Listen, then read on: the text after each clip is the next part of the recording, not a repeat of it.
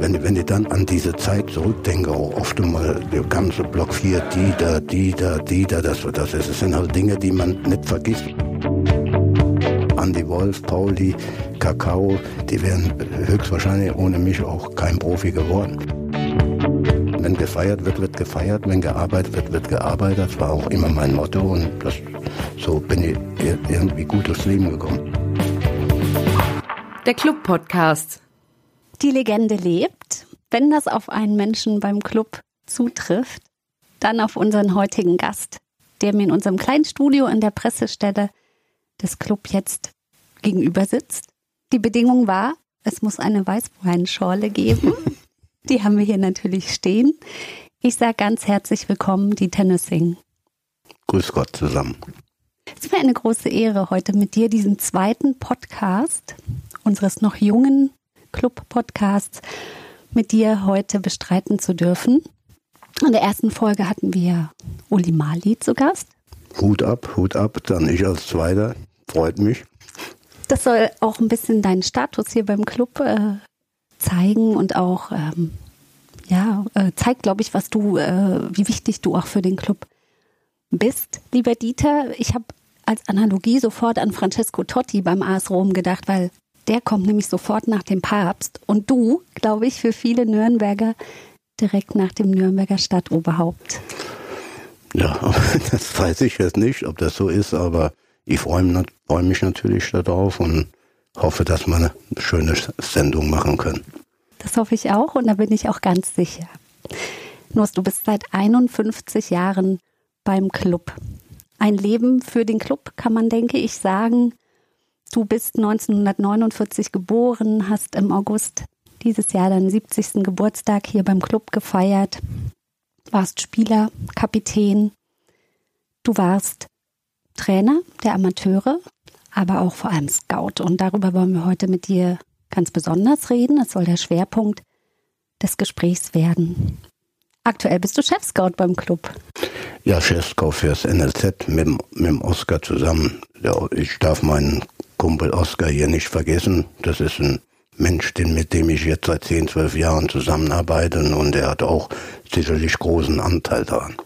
Der Oscar Kukeu, den werden wir gleich äh, später auch noch hören. So viel darf ich schon verraten, weil wir natürlich wissen, wie wichtig der Oscar auch in den letzten 15 Jahren für dich als Sparringspartner beim Club ist. Ich habe mich umgehört beim Club, jetzt in Vorbereitung auf diesen Podcast. Man hört dann Attribute wie unbändige Kämpfernatur, zuverlässig, vereinstreu, die 19-jährige Auszubildende hat gesagt, der Dieter, der ist cool. das freut mich natürlich für Sonntag, 19 Jahre. Das, ja, das glaube ich. Naja, ich habe für jeden auch ein offenes Ohr. Ich bin an und für sich ein offener Mensch und ich, das ist auch ein bisschen mein Leben, dass ich überhaupt noch mit 70 Jahren hier sitzen darf beim ersten FC Nürnberg, weil ich mit vielen jungen Menschen zu tun habe und das hält mich persönlich auch jung.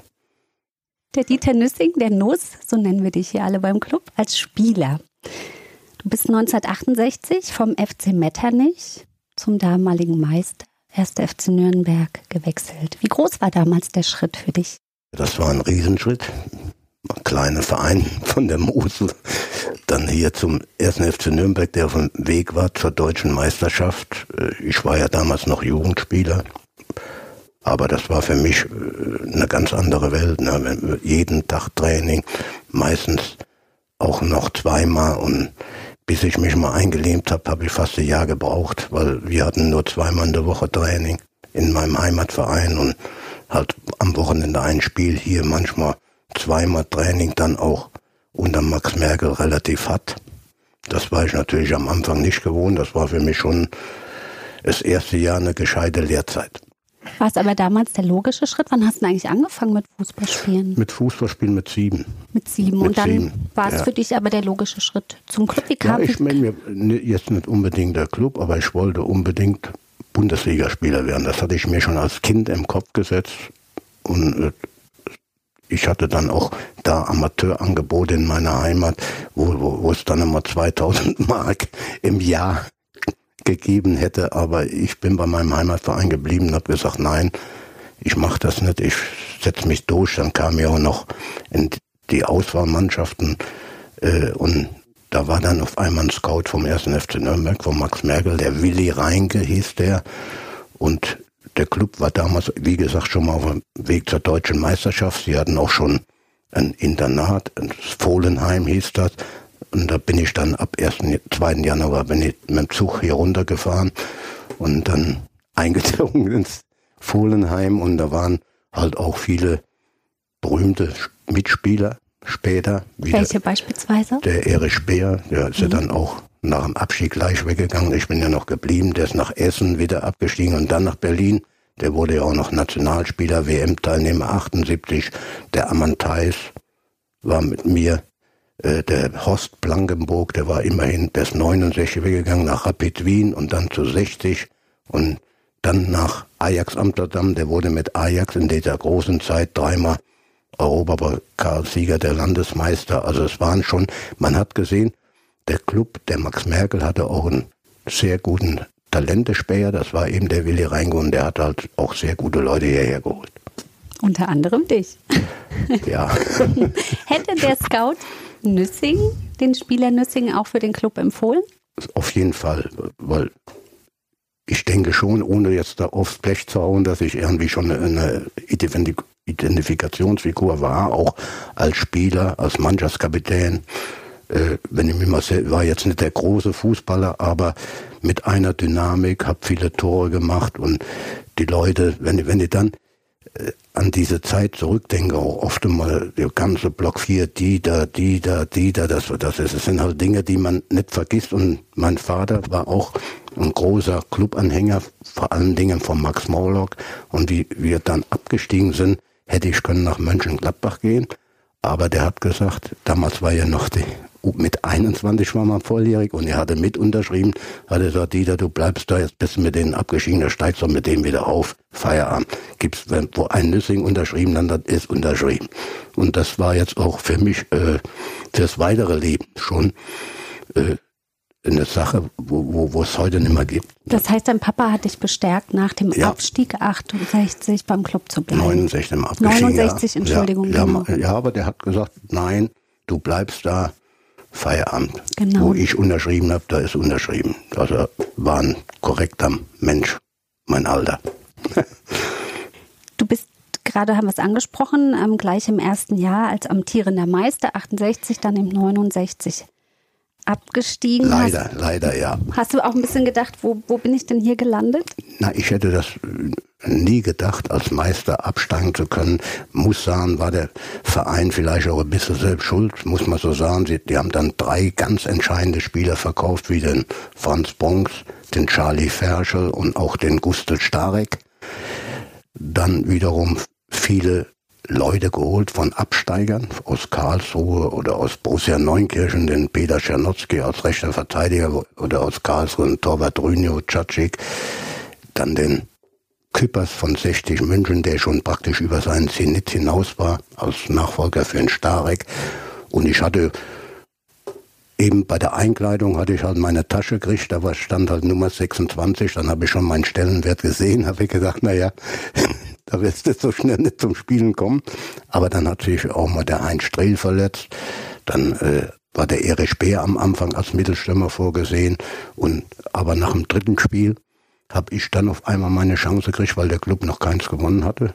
Ja, wir, wir haben, glaube ich, zu Hause gegen Alemannia Aachen, da war ich noch immer im Kader, 1 zu 4 verloren.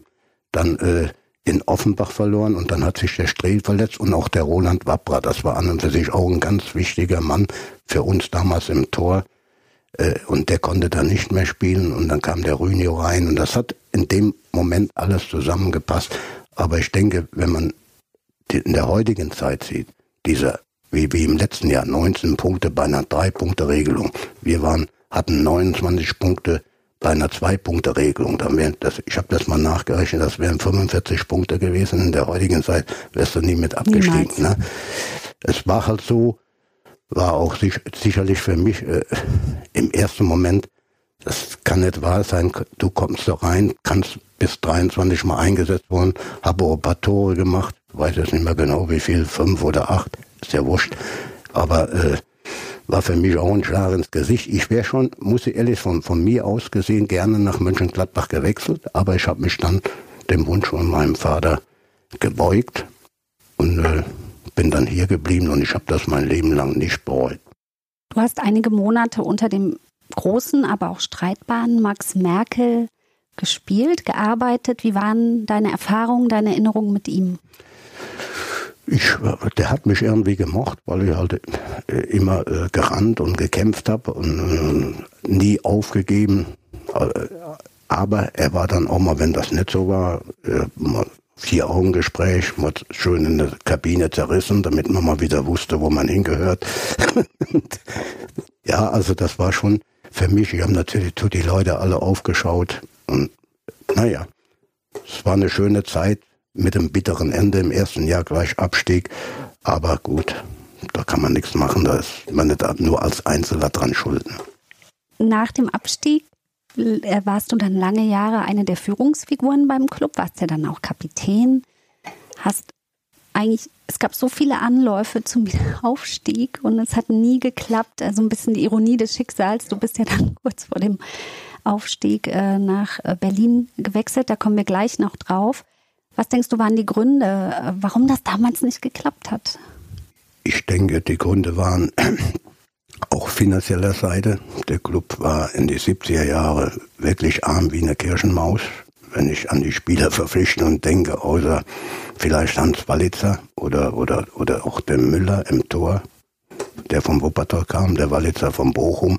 Das waren mal so die einzigen Spieler, wo man gekannt hat. Vielleicht immer und das innerhalb von neun Jahren, wo ich hier war. Wir haben ja mehr aus dem Bayerischen Wald geholt oder aus der Oberpfalz.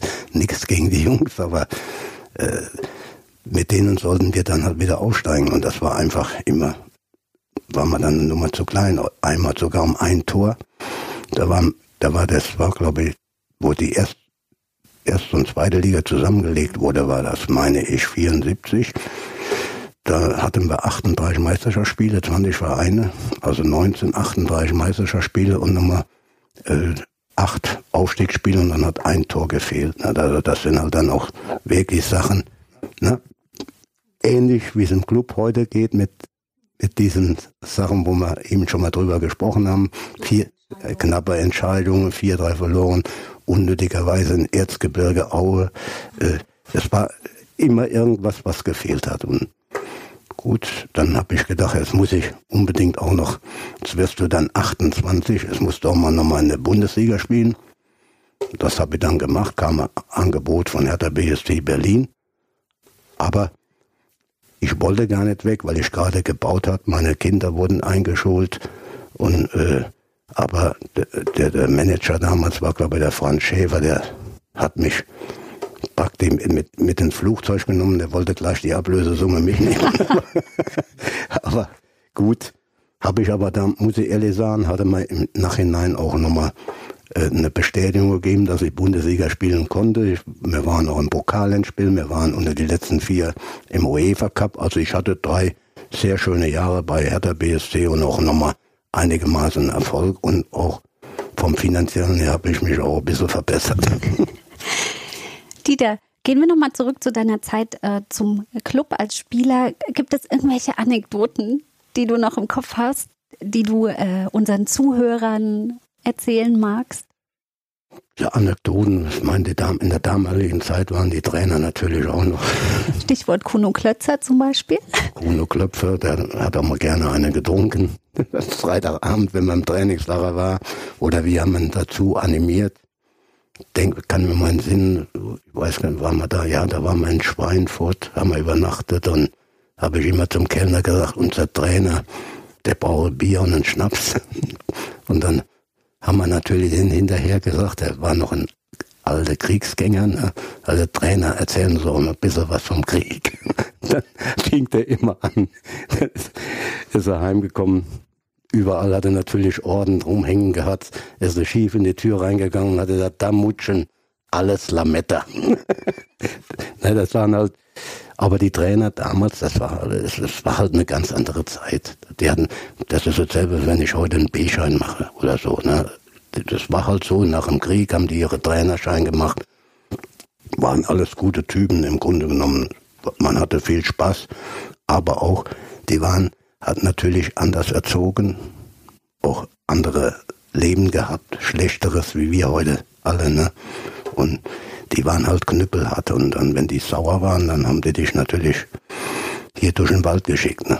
Das war dann oft immer auch kein Zuckerschlecken. Aber hast du dir davon auch was abgeschaut?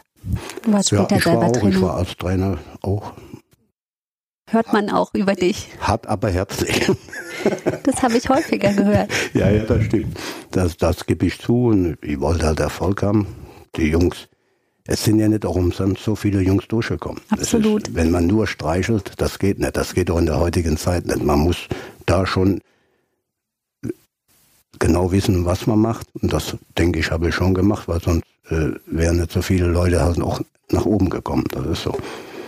544 Spiele hast du für den Club gemacht. Da gibt es nicht so viele andere Spieler, die ja, auf diese Zahl glaub, kommen. Da sind aber die Freundschaftsspiele dabei. Da sind die Freundschaftsspiele ja, dabei. Meine so Pflichtspiele 300, 300 in die 20, glaube ich, ja. Im Clubmuseum ist diese Zahl ausgewiesen.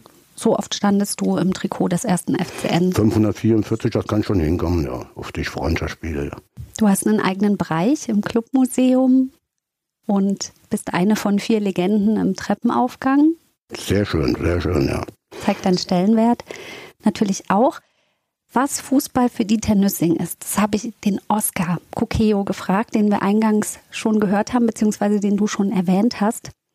Was den Fußball betrifft, so muss ich sagen, hat er ja mir mitgegeben, dass Fußball eben viel mehr ist als nur 90 Minuten plus Nachspielzeit auf dem Platz. Dass es eine erste Halbzeit gibt, dass es eine zweite Halbzeit gibt, aber dass es definitiv auch eine dritte Halbzeit gibt. Da gehört auch mal ein Bierchen dazu oder die eine oder andere Weinschorle. Aber es geht einfach darum, dass der Club ein bisschen wie das Leben ist und dass wir das zu jeder Zeit nach außen transportieren müssen. Es geht darum, zusammenzuhalten, es geht darum, Widerstände zu überwinden. Manchmal geht es auch darum zu weinen, dann auch zu lachen, zu feiern. Aber auf jeden Fall geht es darum, zu transportieren, dass es beim Club dass ein Wort noch ein Wort ist hier. Und ich denke, dafür steht er. Was geht dir durch den Kopf, wenn du das hörst? Einmal frei. Nein, Oscar, den mag ich. Er ist ein super Mensch. Hat auch Ahnung vom Fußball. Hat sich schon früh auch, ich habe gesagt, Oscar, bleib bei mir, häng dich an mich ran. Ich werd, du kriegst von mir alle meine Netzwerke. Hab den dann auch immer mitgenommen nach Duisburg, der hat sich jetzt da auch so schon aufgebaut, dass er jetzt auch ohne Zweifel ohne mich auskommt. Und er ist hier im Verein eine ganz wichtige Person, der, den man in allen Bereichen äh, gebrauchen kann. Ob als Trainer, ob als äh, ob als Scouting-Chef äh, fürs NLZ, ob als, äh, na, wie soll ich sagen, Leiter Nachwuchsleistungszentrum, den Oscar könnte man überall hinstellen. Und das freut mich, dass er so eine Karriere gemacht hat. Über Oskar reden wir gleich noch und äh, gegebenenfalls wird er dann irgendwann mal der Nachfolger, aber du wirst ja noch lange uns hoffentlich treu bleiben. Na, der ist schon mal Nachfolger. Ich bin, lauf halt so noch ein bisschen mit. Achso, ich bitte dich. der, der schickt mich jetzt auch schon weg, der Oskar. Wir haben gerade schon kurz anklingen lassen, dass es äh, wirklich bitter war. Du hast harte Zweitligajahre beim Club äh, eben mitgemacht, von 1969 bis 77, immer knapp am Aufstieg gescheitert. Dreimal ganz knapp. Dreimal ganz knapp. Es gab teilweise Spiele, die noch 1200 Zuschauer besucht haben. Ja. Also durchaus eine etwas trübe Zeit und eben wie gesagt, dennoch bist du geblieben. Was hat dann einen Ausschlag dafür gegeben, dass du gesagt hast, ich verlasse den Club. Du hast es vorhin schon ein bisschen anklingen lassen, der Franz Schäfer. Ich bin leicht gezwungen worden, sagen wir mal mhm. so, weil der Verein das Geld unbedingt brauch, brauchte. Und äh, wie ich dann mit dem Schäfer Franz mhm. in Berlin war und habe dann auch die Zahlen gehört, mhm. das war ja dann schon mal das Dreifache wie hier in Nürnberg. Und dann hatte ich auch immer den Wunsch mal zu beweisen, dass ich auch in der Bundesliga spielen äh, kann oder auch konnte. Und das war dann auch so, war da absoluter Stammspieler bei Hertha BSC über die drei Jahre und das hat mir dann trotzdem auch persönlich noch was gebracht und auch finanziell war das eine, eine tolle Sache für mich, ja. Andere Welt als in Nürnberg? Berlin ist schon eine andere Welt. Das kann man nicht mehr mit jetzt vergleichen. Das ist auch klar. Damals gab es ja noch die Mauer. Und wenn man da mal einen getrunken hat, irgendwann ist man an die Mauer gekommen, dann hat man, hier ist mal falsch. Fahren wir wieder in die andere Richtung. Ne? Wart ihr auch im Osten mal ein Trinken? Ja, selbstverständlich. Waren wir fast jede, jede Woche einmal mit Wolfgang Kleff. Welchen Grenzübergang habt ihr genommen? Das weiß ich nicht mehr. Okay. Ich weiß, aber, aber wir sind einmal immer, aber wir mussten ja damals dann immer um 12 Uhr wieder raus. Ne? Mhm. Das war, das war dann auch oft immer knapp mit der Zeit. Aber wir sind dann, wir hatten an und für sich eine super Kameradschaft. Das war so eine, eine ganz tolle Mannschaft mit sehr guten Fußballern und mit tollen Menschen, mit denen ich heute alle noch in Kontakt bin man hört auch immer wieder, der Dieter ist ein ganz guter Entertainer und der Dieter kann auch ganz gut feiern. Ja, das stimmt. Ja. Ich bin ja nicht umsonst Rheinländer. Mein Vater war, mein Vater war mal der Faschingsprinz von Koblenz. Da war ich auch schon mit vier und fünf auf der Bühne gestanden bei diesen Sitzungen. Also es, das ist auch ein bisschen mein Leben und wenn gefeiert wird, wird gefeiert, wenn gearbeitet wird, wird gearbeitet. Das war auch immer mein Motto und das, so bin ich irgendwie gut durchs Leben gekommen. Gibt es auch so eine nette Anekdote? Ich äh, lasse nur das Stichwort Holzbein fallen. Oh, das, kann ich Ihnen erzählen. Das sind vom Holzbein in, in, in, Liverpool beim FC Everton. das geht nicht. Ne? Wir sind doch hier unter uns fast. Ja, ja, fast. Aber eine kleine Anekdote kannst du uns vielleicht erzählen. Ja, wir haben schon dann auch öfters mal, wenn es die Zeit erlaubt hat, auch mal einen draufgehaut und wir waren auch immer, ich war ja der Mannschaftskapitän hier in Nürnberg und dann war jeden Dienstagabend waren wir im Bayern Pub über ein paar Jahre, haben wir uns immer getroffen und da musste schon einer einen triftigen Grund haben, damit er nicht kommt. Ne? Also das habe ich, das habe ich schon immer gefördert. War Anwesenheitspflicht? Ja, ja, ja, das fast jeden. Fast jeden Dienstag waren wir in dem Bayern Pub über zwei, drei Jahre. Gibt es noch?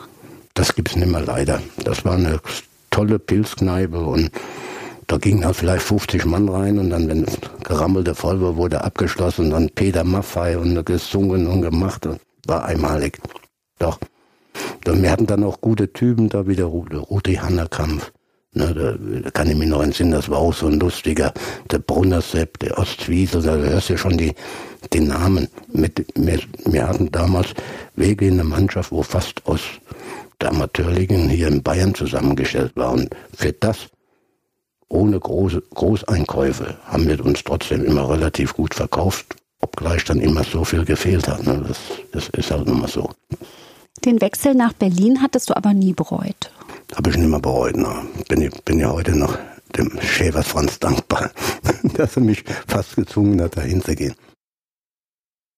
Der Sport hat sich eigentlich grundlegend verändert. Wir haben die Tage auch mal über die neue Biografie von Gerd Müller gesprochen, aber was Medien, Geld, Medizin angeht, ist einfach, redet man heute von einer ganz anderen Welt. In dieser Biografie hat ein Historiker aufgedeckt, ähm, dass es auch Schwarzgeldzahlungen gab äh, beim FC Bayern, dass es eine Einmischung der Politik auch gab oder Beihilfe zur Steuerhinterziehung. Hast du solche Erfahrungen auch gemacht? Also hier in Nürnberg, das ging alles korrekt, wenn ich meine Geldtüte abgeholt habe auf der Geschäftsstelle. Hast du das Geld ich in der gemeint, Tüte ich bekommen? Maurer. Ich habe gemeint, ich wäre Maurer. Dann habe ich immer so eine kleine Tüte mit der Abrechnung handschriftlich. Und dann waren dann 1267, 23 drin. Und in Berlin war es dann das äh, Dreifache? Berliner war, na, das war dann schon ein bisschen, bisschen mehr. mehr. Auch na, hinterher beim Club. Also es war jetzt nicht so, dass wir nicht, ich meine, ich, ich, hatte ja immer Angebote und dann habe ich 1972 einen Fünfjahresvertrag unterschrieben. Da habe ich natürlich dann auch ein bisschen zugelangt für Zweitliga-Verhältnisse. Aber das kann man mit in der heutigen Zeit nicht mehr vergleichen. Nein. Das, was die da vielleicht im Jahr verdienen, dann haben die heute im, im Monat. Das ist so. Bereust du das manchmal so ein bisschen? Nein, wenn dann nur wegen dem Geld, aber es sind noch, waren noch schönere Zeiten. Es gab keine Handys, keine Fotos, das ist ja in der heutigen Zeit, die müssen auch auf viel verzichten. Das ist im Grunde genommen ein bisschen Schmerzensgeld für ihre Jugend, wo sie verlieren. Definitiv, gerade wenn man dann ins Nachtleben eintaucht und auch mal feiern will, ist das heute, glaube ich, denke ich, nicht mehr so möglich. Ist nicht mehr. Irgendeiner ist immer da, der ein Foto macht. Dann wird es überall rumgeschickt und dann landet das auch sicher schnell beim Verein. Man hat ja praktisch im Grunde genommen kein Privatleben mehr. Dafür ist das auch teuer bezahlt.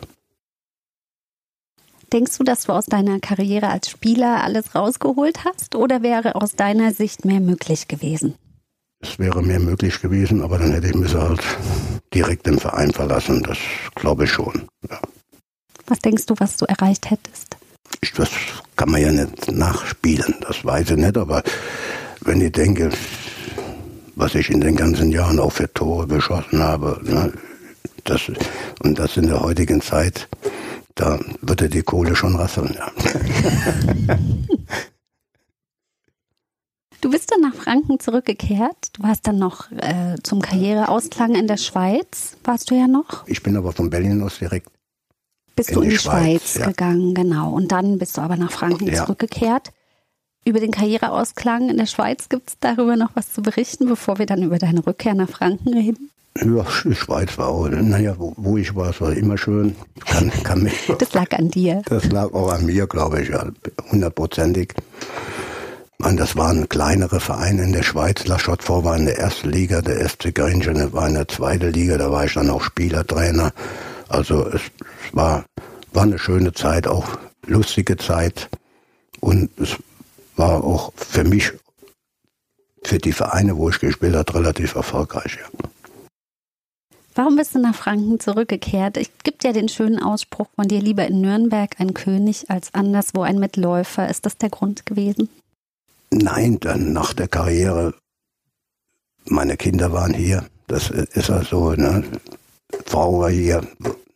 Alles Zwei Kinder hast du? Zwei. Zwei Kinder. Tochter und Sohn. Und äh, wo hätte ich alle hin sonst? Ne? Das wie nach Nürnberg. Die, die wollten hier auch nicht weg, die sind hier geboren. Habe da ein Haus gehabt. Äh, also, sind die zur Schule gegangen? Die sind schon zur Schule gegangen, ja, und dann musste ich ja hierher blieb dann nichts mehr anderes übrig. Aber es gab bestimmt auch andere Gründe, oder? Ja, Frauen und auch die Menschen in Nürnberg. Die haben mich ja trotzdem, das war ja dann erst noch kurz nach meinem Karriere, bevor ich da mal überhaupt, das war ja jetzt nur sechs Jahre weg. Drei in Berlin, drei in der Schweiz. Und die Leute haben mich gemocht und ich habe Nürnberg gemocht und es war für mich immer klar, dass ich irgendwann zurückgehe.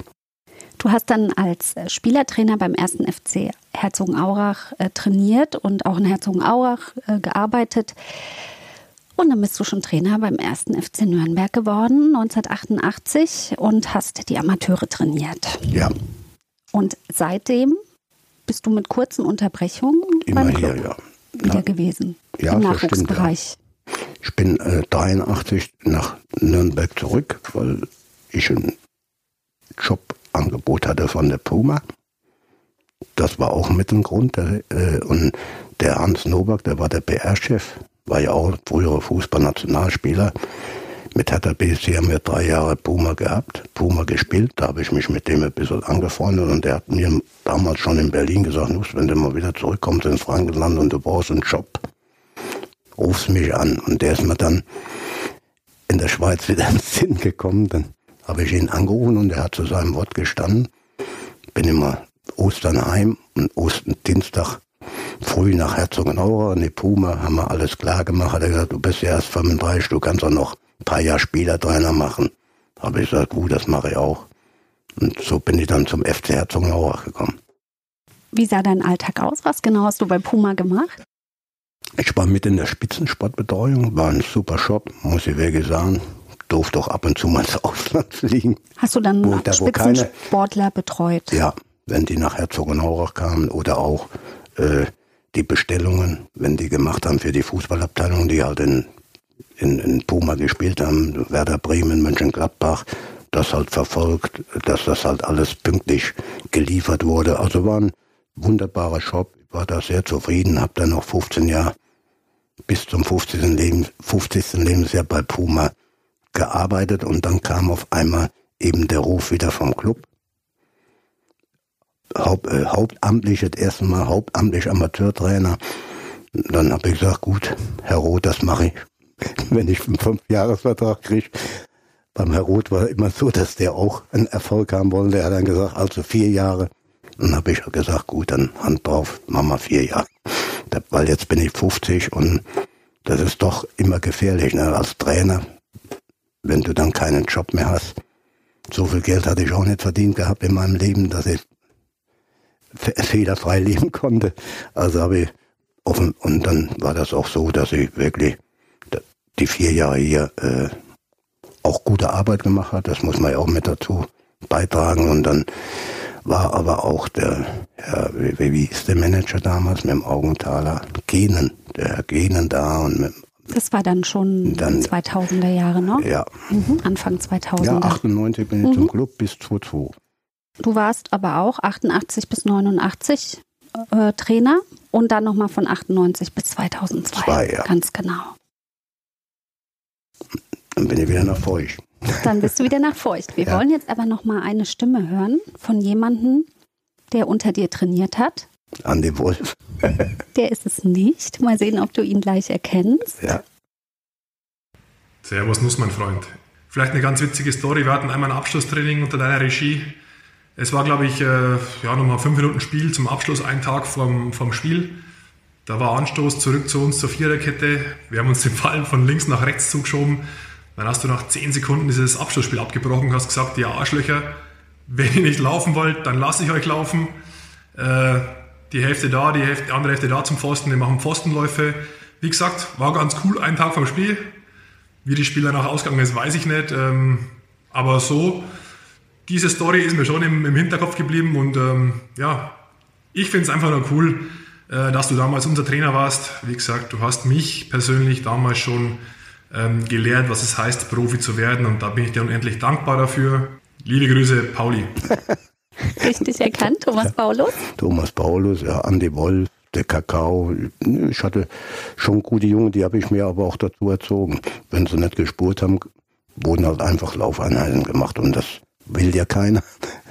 Aber sie haben dann gemerkt, dass ich das immer mache und dann wurde das ja auch immer besser und umsonst, ich habe mich auch für die Jungs eingesetzt. Ich bin zum Vorstand gelaufen, Andy Wolf, Pauli, Kakao, die wären höchstwahrscheinlich ohne mich auch kein Profi geworden.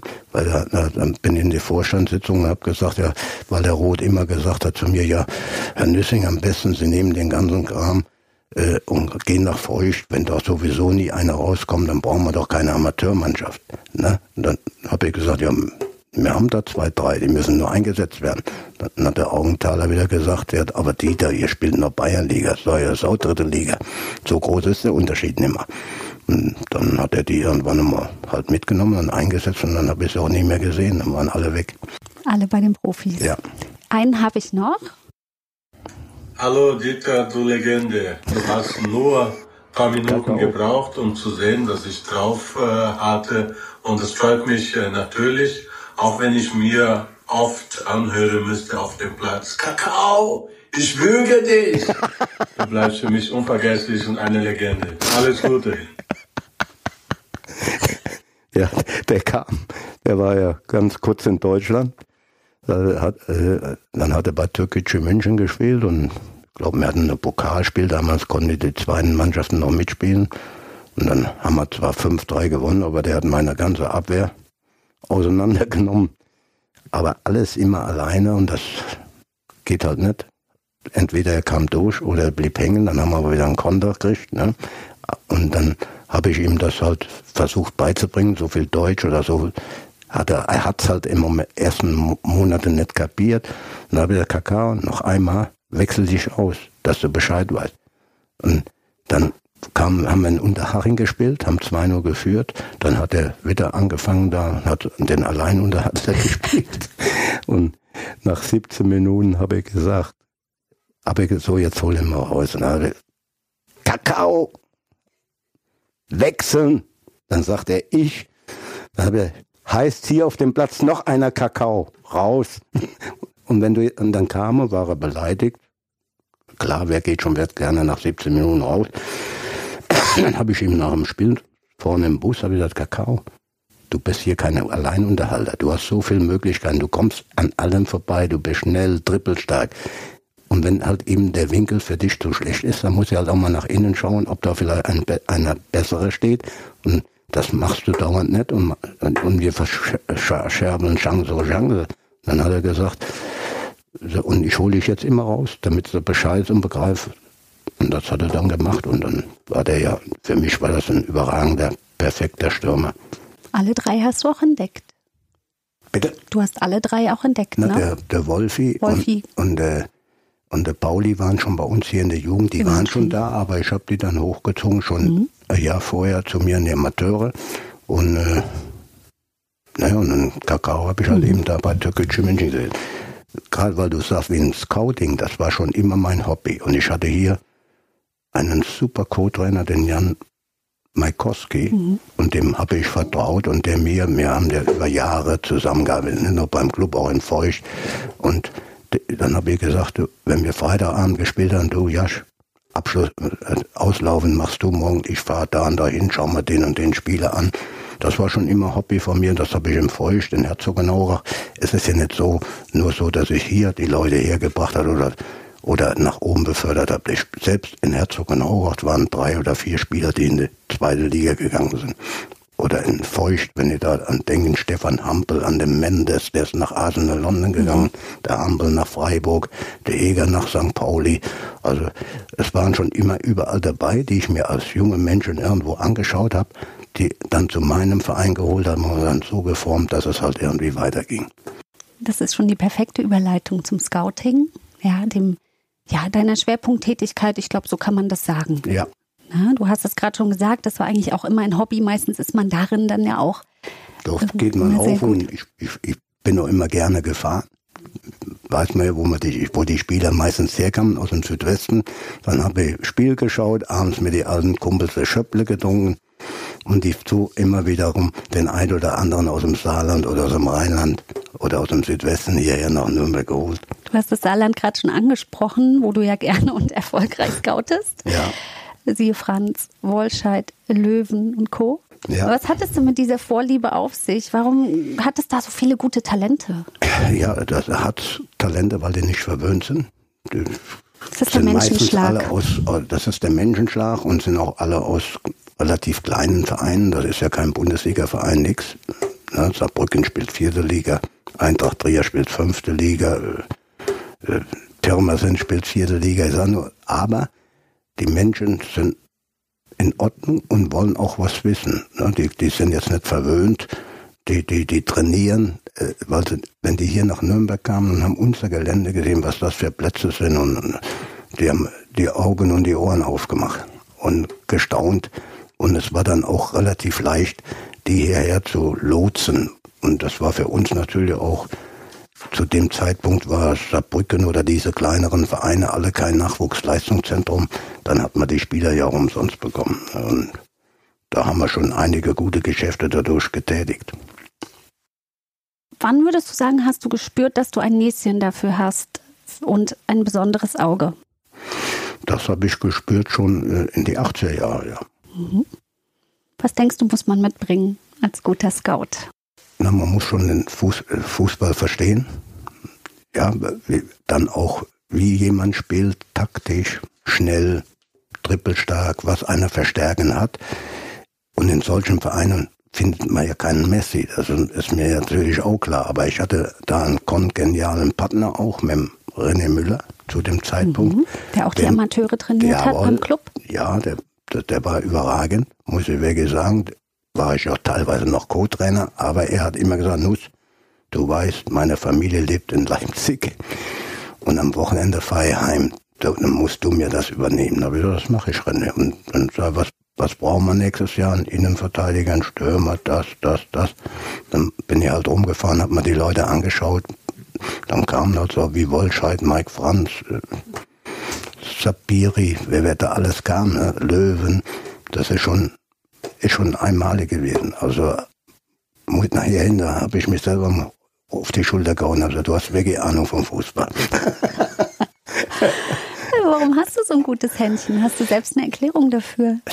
Nein, es ist auch trotzdem, wenn man diese Jungs dann sieht und hinterher mit denen einen Kontrakt, die muss man das erstmal alle, hier, wir waren ja nicht immer die Einzigen, die diese Spieler holen wollten, die musste man ja dann irgendwie hier nach Nürnberg und mit Gold, Geld konnte man die nicht nach Nürnberg locken. Die sind ja alle über die Amateure nach oben gekommen. Und da muss man, ich kann noch an eine Begebenheit mit dem Wollschatter mit seinem Vater zu Hause, da habe ich gesagt, du Wolle, 1800 brutto und ein Hunderter für, für einen Sieg. Dann hat er sofort gesagt, das mache ich, Herr Nüssing, das Geld hole ich mir später. Und das, das, dann merkst du sofort, dass auch, dass der Junge eine richtige Einstellung hatte. Ne? Und das hat er ja dann auch hier gezeigt. Ist es auch das, worauf du als erstes bei einem Spieler achtest, nämlich auf den Charakter? Auf den Charakter und auf die Einstellung, wie er sich, ich bin noch oft einmal hingefahren und habe Training angeschaut, wie er sich mit seinen eigenen Kameraden, trägt da was raus, mal Bälle, hebt immer mit beim Tor, wenn was verschoben wird. Das sind halt alles so Sachen, wo du als Fußballer brauchst. Das, ohne das geht das nicht. Er kann nicht hierher kommen und meinen, er werde liebe Gott. Ne? Das geht nicht. Und, und auf so Kleinigkeiten muss man auch achten. Und das machen wir schon. Auch der Oscar, das passt.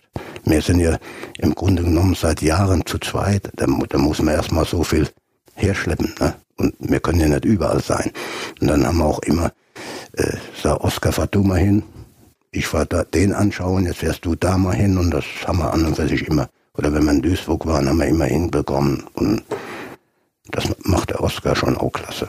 Und was ist das Wichtigste bei einem Spieler, den ihr für den Club scoutet? Ja, man muss ja wissen, passt der nach Nürnberg, passt er nicht nach Nürnberg. Na, hier Nürnberg Aber es kommt ja nicht nur auf die Mentalität an, oder? Mentalität schon, aber können auch.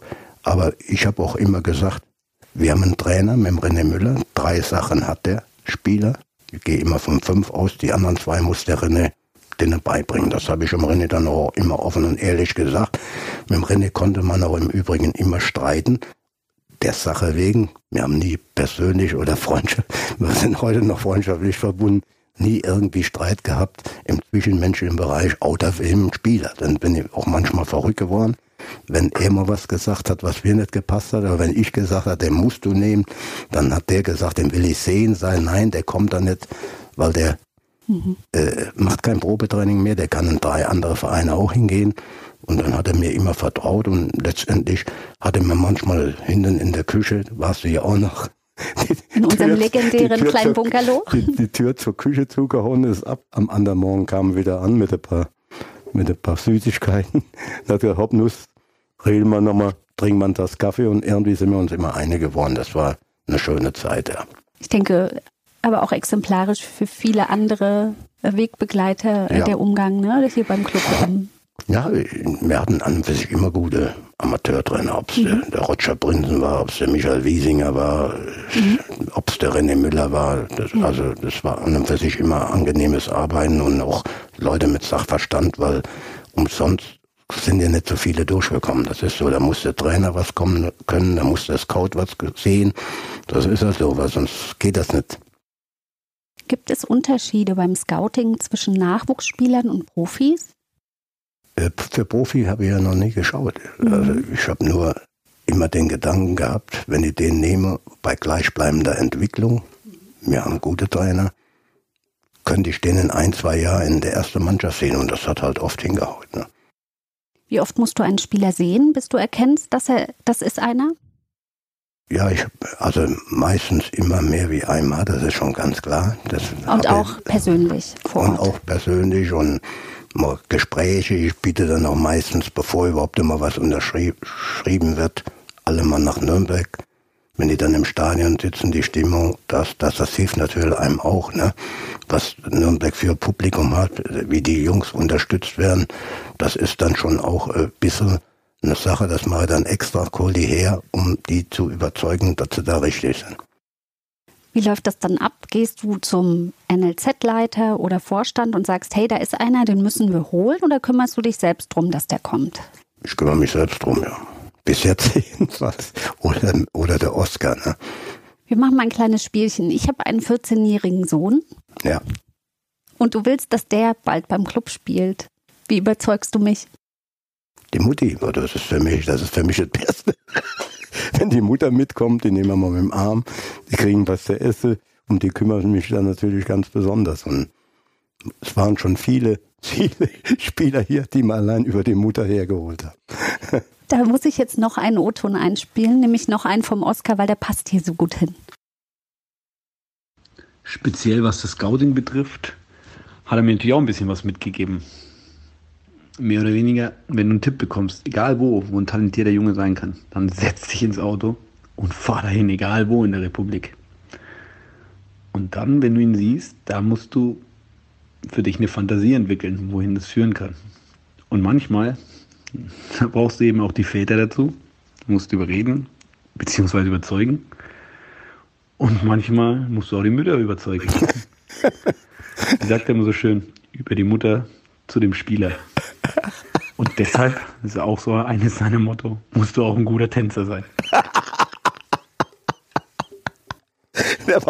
Da stimmt der Oscar, da hat er recht. Bist du ein guter Tänzer? Ja, ja. Wir waren, vor zwei, drei Jahren war das mal in Duisburg, auch waren wir abends mit, das sind alles ja schon gute Kumpels geworden, der Volker Kersting aus Mainz, der Holger Müller aus Frankfurt, der Oskar, ich, der Dörenberg, Herbert, waren wir abends in der, in der normalen Kneipe und da war halt äh, äh, Musikbock an. Ne? Und dann waren auch von Mainz zwei Mütter dabei, ihre Männer auch und der Volker Kersing ist ja der NLZ-Leiter da. Und dann wollte keiner tanzen. Dann hat mich die eine, die Frau Petermann, hat mich aufgefordert, hat mich sie da ein bisschen durch die Gegend geworfen. Ne? Und hinterher war der dann auf einmal bei uns beim Probetraining. Aber äh, das konnte ich dann dem Volker nicht antun. Da habe ich dann Dass wieder von weggelassen. Zu intensiv Aber der Junge kümmert. spielt heute trotzdem in Köln in der zweiten Mannschaft. Ist ja auch noch relativ jung. Ist ein guter Linksfuß. Also da kann schon noch was draus werden. Und dann muss man halt auch mal der Bitte der Mütter entgegenkommen, wenn man mit ihnen tanzt oder tanzen soll. Das machen die wenigsten. Gut. Wir haben ja auch schon ein kleines Tänzchen mal aufs Mhm. Parkett gelegt, an das ich mich immer noch gerne erinnere. Ich habe auf jeden Fall nicht deine Füße platt gedreht. Nein, die sind auch so platt. Nuss, was war das beste Talent, das du in deiner Karriere als Scout gescoutet hast? Wir haben jetzt schon so viele Namen gehört. Kannst du einen rausgreifen? Also vom Talent her gesehen war es in jedem Falle der Kakao. Das, also das hat man schon nach, äh, nach 14 Tagen habe ich gewusst, dass der bestimmt 250 Bundesligaspiele macht. Solltest du recht behalten. Ja. Wo, wo wie Wolscher zum Beispiel hatte einen ganz komischen Laufstil. Da muss ich sagen, das hat der René Müller geändert und der kann seine Karriere viel im René Müller verdanken, weil der, der hat mit dem tagtäglich eine halbe Stunde da vor, vor dem Training mit, mit der Leiter, wo man kurze Schritte machen muss und so. Der hat seinen Laufstil und auch die Schnelligkeit verändert. Groß war er, Kopf war stark und hat auch mal hingehaut als Abwehrspieler. Also der hatte alles andere, aber ich glaube, wenn der so gelaufen wäre, nach wie der von Saarbrücken gekommen ist, dann hätte das ganze Stadion gelacht. Dieter Hecking hat ihn dann später auch nach Wolfsburg geholt. Ja, ich weiß das. Der, der, wir, bevor der sein erstes Spiel gemacht haben, waren wir ja noch Bundesliga unter Dieter Hecking. Und dann hat, war Heimspiel gegen äh, Kaiserslautern, ja. Da, da hat, sind ihm die äh, äh, Innenverteidiger ausgefallen. Dann war ich gerade auf dem Weg nach Würzburg wegen einem Trainingslager für die Amateure im, im Sommer. Und dann Freitagmorgen kriege ich einen Anruf, Hacking, Dieter, was ist mit deinem Wollscheid? Ist der bereit? Kann der schon? Habe ich gesagt, du, weiß ja auch, vor 14 Tagen haben wir 5-1 verloren in Fürth. Da war der an vier Gegentore beteiligt. Aber ich schätze den Wolle so ein, dass er sich konzentrieren kann. Wenn der hört den Ruf von dir, nimm ihn halt mal mit. Also den, nimm den mit. Erste Halbzeit hat er den Vitusic, hat damals noch gespielt bei uns. Vitusic, Das war genau. ein, im Grunde genommen ein Mittelfeldspieler aus Australien. Und der hat dann in der Viererkette hinten rechts gespielt. Und der Wolle saß auf der Bank. Nach 18 Minuten war es 3-0 für Kaiserslautern. Dem Vitusic sein Gegenspieler Lusek, Tscheche, der war dann auch in Stuttgart noch, meine ich. Der macht alle drei Tore. Halbzeit Marot nach außen. War auch ein Spieler, den ich geholt habe. Marot nach außen. Wollscheid in die Mitte. Nie mehr Amateure. Das, der hat sich konzentriert und hat dann sofort die Abwehr stabilisiert. Dann haben wir noch zwar 3-1 verloren, aber in der zweiten Halbzeit hatten die keine Chance mehr im Zentrum und auch außen der Maro hat das zugemacht. Und seitdem war der Wohlscheid halt beim Dieter Heckel und immer bei uns. Und Dominik Marot hat dann auch viele Jahre in, beim ersten FC Köln seine Karriere ja, fortgesetzt. Da war zum Beispiel auch, der, da haben, haben wir Freitagabend das Spiel äh, FC Ingolstadt gegen äh, SSV Reutlingen. Da kam der Maro, Maro her und der wurde immer, den habe ich das erste Mal gesehen, Sportfreunde Siegen. Da bin ich wegen dem Helmer hin, Helmer, Stürmer von Köln, ne? der hat damals auch noch in Siegen und die haben auch gegen Reulingen gespielt. Dann ist der reingekommen, eine Viertelstunde, 18 Jahre, der Maro. Da hast du gemeint, der hat schon 500 Spiele in dieser dritten Liga. Ne? Der hat mir sofort aufgeschrieben. Dann sagt der Rinne, wir brauchen einen Innenverteidiger. Also gut, Innenverteidiger, bitte, da habe ich einen gesehen bei Reutlingen, 18 Jahre. Die spielen am Freitagabend in Ingolstadt. Sagt, kannst du, weil du fährst ja immer heim. Freitagabend kannst du mal mitfahren, schaust dann selber an. Da kam der Witter nur rein, Viertelstunde. Hat er gesagt, auch, Nuss, seh zu, dass du den herbringst aus dem Mama was. Und genau so war's. Du hast eine unheimliche Wertschöpfung für den Club vollbracht, muss man sagen. Der Club ist ein Ausbildungsverein, er ist darauf angewiesen, Spieler ja, auszubilden, zu groß zu machen, zu finden und dann zu transferieren. Hast du dir im Kopf im stillen Kämmerlein schon mal ausgerechnet, wie viel das war? Ja, auf jeden Fall über 30 Millionen. In der ganzen Zeit. Da bin ich hundertprozentig überzeugt. Ich weiß ja nur die paar großen, ich kenne die Zahlen auch nur aus, dem, aus der Zeitung. Ich weiß ja nicht wieder, was da oben wirklich abgelaufen ist, das weiß ich nicht, aber allein so die Transfers, der Kiesling war ja auch dabei, äh, siebeneinhalb oder achteinhalb, der Wollscheid, siebeneinhalb, achteinhalb, ne, der Löwen jetzt wieder, mhm. sind die drei allein schon über 20, ne, ohne die ganzen kleinen, Mike Franz, Marot, der ist glaube ich aber ablösefrei gegangen, ich weiß es nicht mehr, auf jeden Fall. Mhm. Kollack, da sind ja so viel kleinere dann auch dabei, wo jetzt, wo man gar nicht mehr weiß, ne. Die, wenn ich, wenn ich da im Fernsehen irgendwas anschaue, ist immer irgendeiner von Nürnberg. Und, und viele sind noch, noch dann dabei, die hier halt nicht durchgekommen sind. Wenn, wenn ich jetzt auch wieder Philipp Clement, das war auch ein super Fußballer, wurde aber hier unterschätzt, war vielleicht auch nicht, noch nicht so weit vom Körper her, nicht der schnellste, aber fußballerisch war der Junge überragend, muss ich wirklich sagen. Und das hat er jetzt gezeigt mit Paderborn, jetzt ist er in Stuttgart überall, wo ich hinschaue und hinhöre, zweite, dritte Liga, sind überall, das habe ich wieder gesehen, Sandhausen gegen Wehen, Medic von uns, Ditken von uns, ne? Sandhausen waren auch schon ein paar. Da war der, mein Freund Alois Trainer, dem habe ich dann ab und zu mal, die hier nicht durch sind gekommen, keinen Vertrag mehr gekriegt haben, habe ich die nach Sandhausen geschickt. So hat man sich natürlich auch überall Freunde gemacht, das ist auch wichtig. Ne? Ah, Louis oder Schwarz. die, ja, oder in Saarbrücken, den ich sagte, Dieter Ferner ist der Vorstandsvorsitzende, den kenne ich sehr gut. Gegen den habe ich selber noch gespielt in den 70er Jahren, wo Saarbrücken halt auch noch in der Bundesliga war, war Torwart. Dem sage ich immer, du, wir haben euch schon so viel weggenommen. Den kannst du nehmen, der ist ablösefrei, der spielt bei euch auch. Das sind jetzt auch, der Patz ist im Tor, der Mentler spielt da noch, ne? Der Wenninger war dort von unserer Amateure. Also äh, es ist immer, man muss dann auch mal zu den Vereinen, wo man viel wegnimmt, ist äh, es geben und nehmen. Wenn sie ablösefrei sind, sind das für die natürlich sehr gute Spieler. Wenn du so erzählst, hört man, beim Scouting kommt es auf ein gutes Netzwerk an, auf viele ja. Kontakte. Kannst du uns sagen, wie viele Kontakte du in deinem Handy, in deinem alten Nokia-Knochen hast? ja, mein super man, Handy. Man muss ich, wissen. Ich zahle die nicht, ich, ich zähle die nicht, aber es war auch schon voll. Also ich weiß nicht, wie viel da rein. Haben gar keine mehr reingepasst, konntest nicht mehr abspeichern. Dann habe ich mal die, die tot sind oder die in meinem Fußballgeschäft sind, wieder gelöscht. Dann habe ich wieder ein paar, paar neue dazugeben können. Man muss wissen, die, äh, Dieter Nüssing hat ein sehr altes Handy noch, einen alten Nokia-Knochen. Wenn man dich anruft, erreicht man dich so gut wie nie. Äh, wie viele Stunden telefonierst du täglich?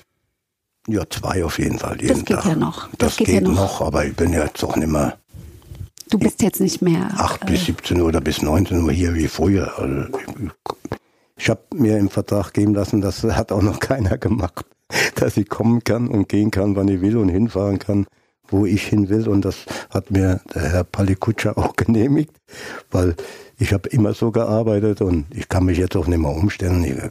Das, ja, das ist ja so. trotzdem meistens ja. so von 9 bis 18, 19 ja, Uhr beim Clubgelände. Das ist mein Lieblingsort. der erste FC Nürnberg. Wenn man so einen Arbeitgeber hat und so viel Freude über Jahrzehnte, äh, deswegen bin ich auch jung geblieben und gesund und dann gehe ich um zweimal die Woche noch zum HB, zum Fahrradfahren, anderthalb Stunden bisschen Krafttraining, damit hier. die Muskulatur nicht so runterhängt. In die Reha hier direkt bei uns um die Ecke am Pfalzner ja. Jetzt trinken wir erstmal noch einen Schluck, ne? Jawohl. Prost. Prost. Auf den Club, damit es besser wird in nächster Zeit. Ne? Schenkt dir gerne mal nach. Unbedingt, Dieter. Gerne, unbedingt. Egal, wann man dich anruft, du rufst immer zurück. Das ist auch so etwas, was dich das sehr stimmt, ja gut charakterisierst. Du bist ein unheimlich zuverlässiger Mensch. Das ist ein Attribut, was ich zu Beginn auch schon genannt habe, was man von vielen Wegbereitern, Wegbegleitern hört. Andere Kollegen haben riesige Datenbanken. Du hast nicht mal einen Laptop, man muss dir E-Mails ausgedruckt auf den Schreibtisch legen. Das ist legendär beim Club. Du der hast Einzige, glaube ich. Der Einzige? Das habe ich, hab ich mir erbeten. Wie machst du das? Hast du das alles im Kopf? Ja, ich habe ich meine Termine habe ich alle im Kopf, ja, immer noch.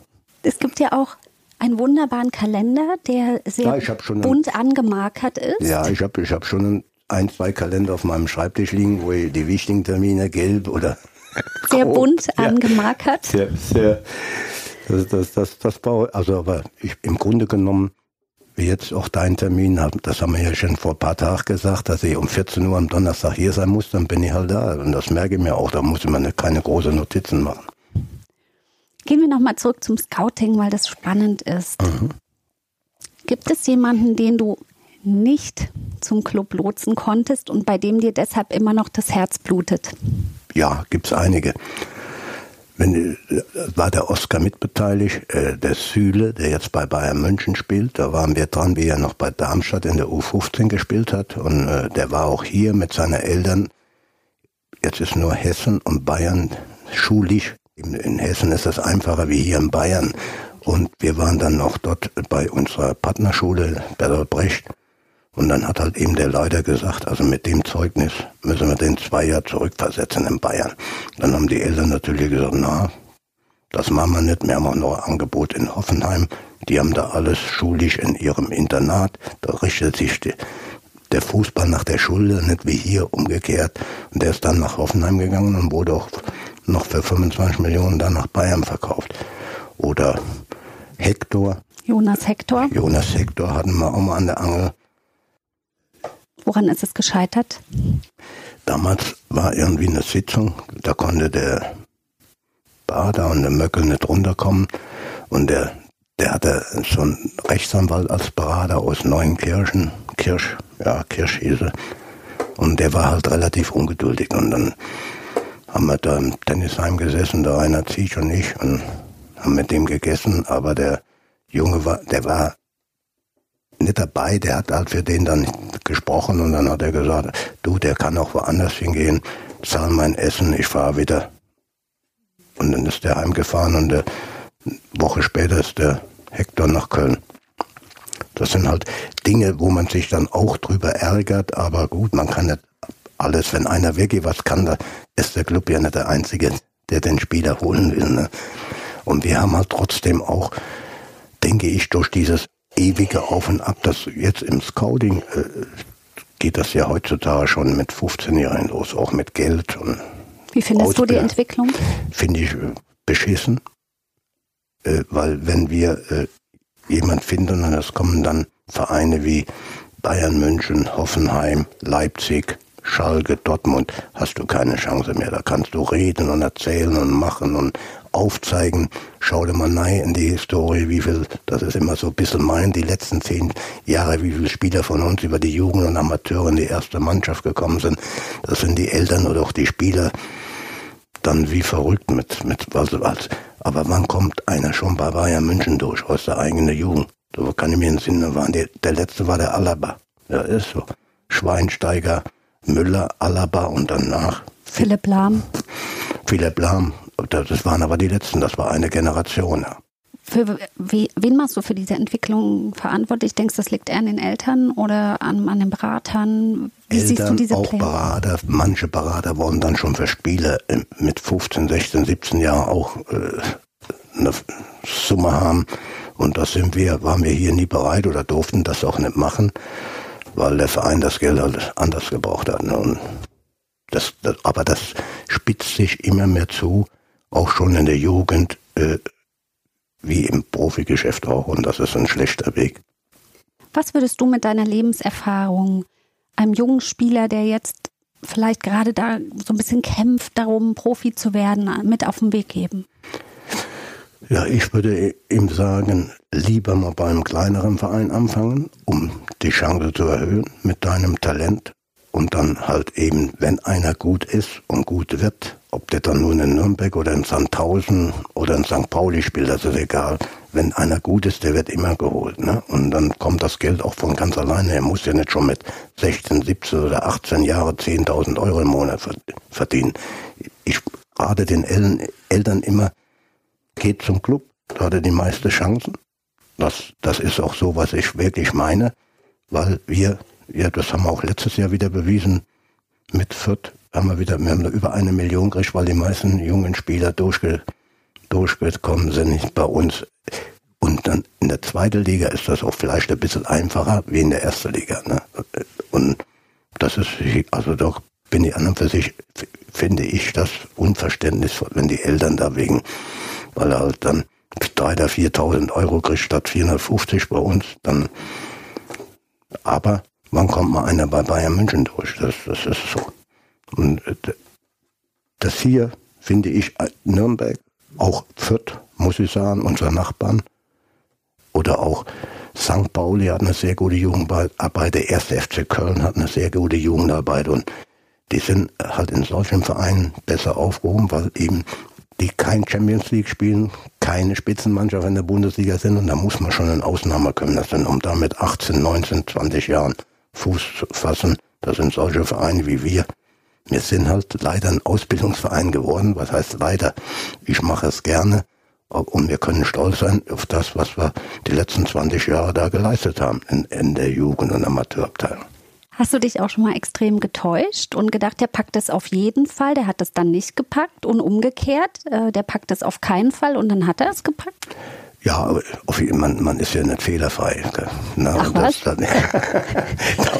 das ist, waren schon einige Spieler da, wo, wo, wo ich mich Wege getäuscht habe, wo ich gedacht habe, äh, naja, die packen das, aber da hat halt irgendwas an der Einstellung gefehlt.